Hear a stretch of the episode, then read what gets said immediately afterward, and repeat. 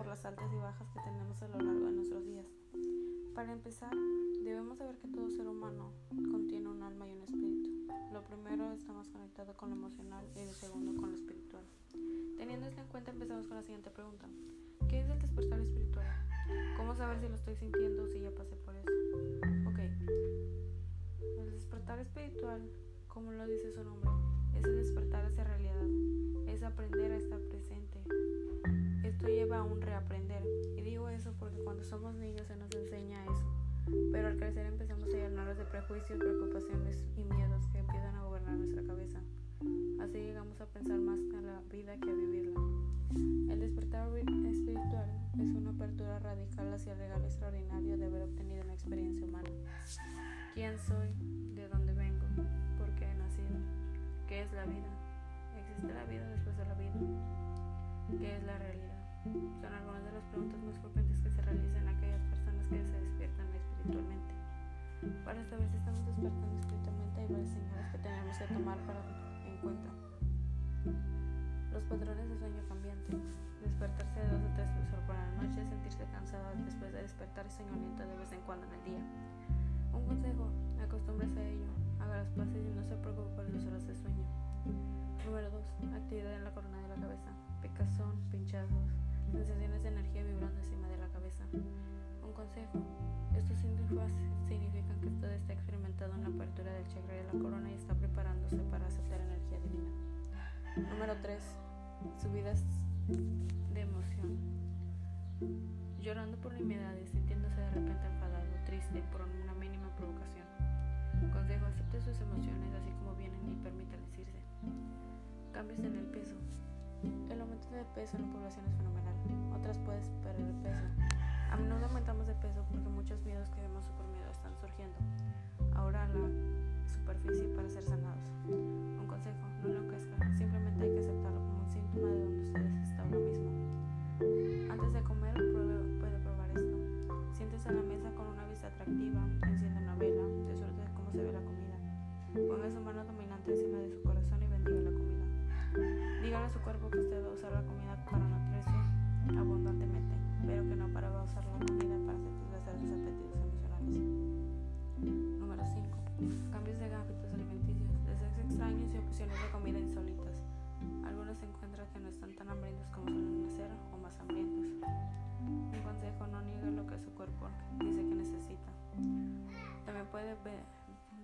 la comida como descrito en el punto anterior.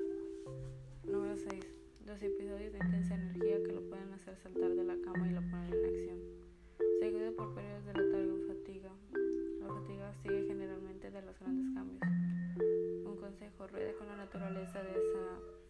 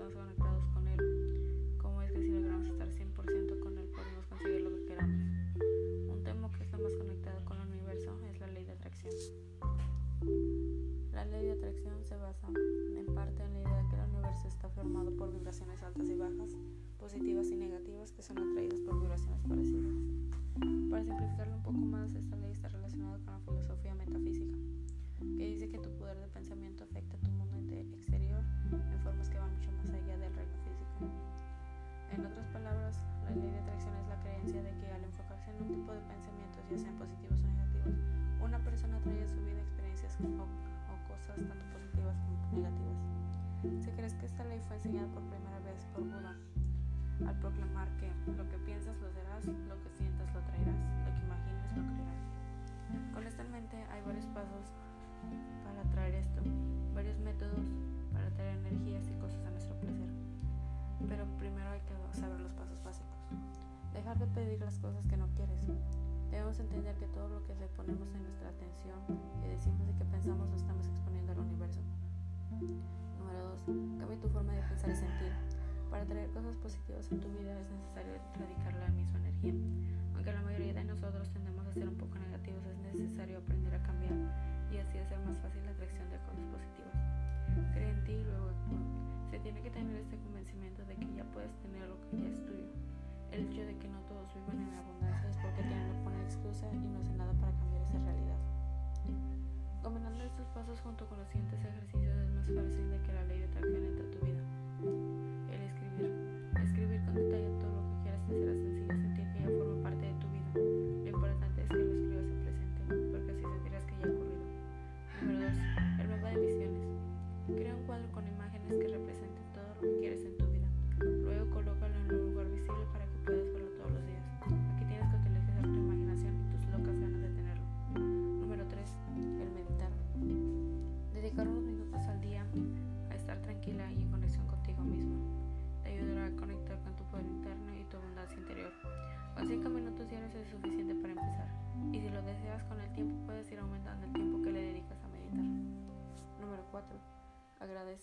El agradecer es una de las prácticas que más me gustan, porque lo puedes hacer durante todo el día. Presta atención a los pequeños regalos que recibes en el día y agradece por ello. Y también hay que dar las gracias por lo que ya tienes. Otro tema que es relevante cuando hablamos del universo y se nos viene a la mente las estrellas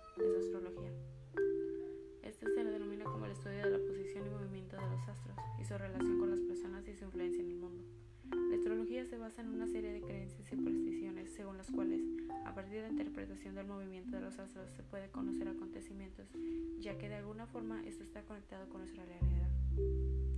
Algo que está conectado con nuestra realidad, y así como esto está la carta astral. Nos ayuda a conocer distintos aspectos de la personalidad y a conocernos y hacernos conscientes para trabajarlos, mejorarlos y enfrentar nuestras dificultades. Para sacar nuestra carta astral necesitamos saber la hora precisa de tu nacimiento, el lugar y la fecha.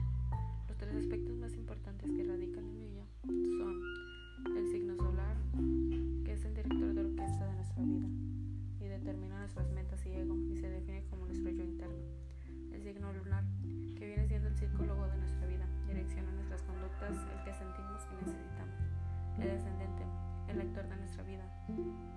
nuestra apariencia y el cómo nos perciben los demás y cómo actúas con las personas. Es una especie de máscara. Existen, existen 12 signos zodiacales en astrología. Dependiendo de nuestra fecha de nacimiento, es nuestro signo otorgado. Aries, del 21 de marzo al 20 de abril. Tauro, del 21 de abril al 20 de mayo. Géminis, del 21 de mayo al 20 de junio. Cáncer, del 21 de junio al 20 de julio.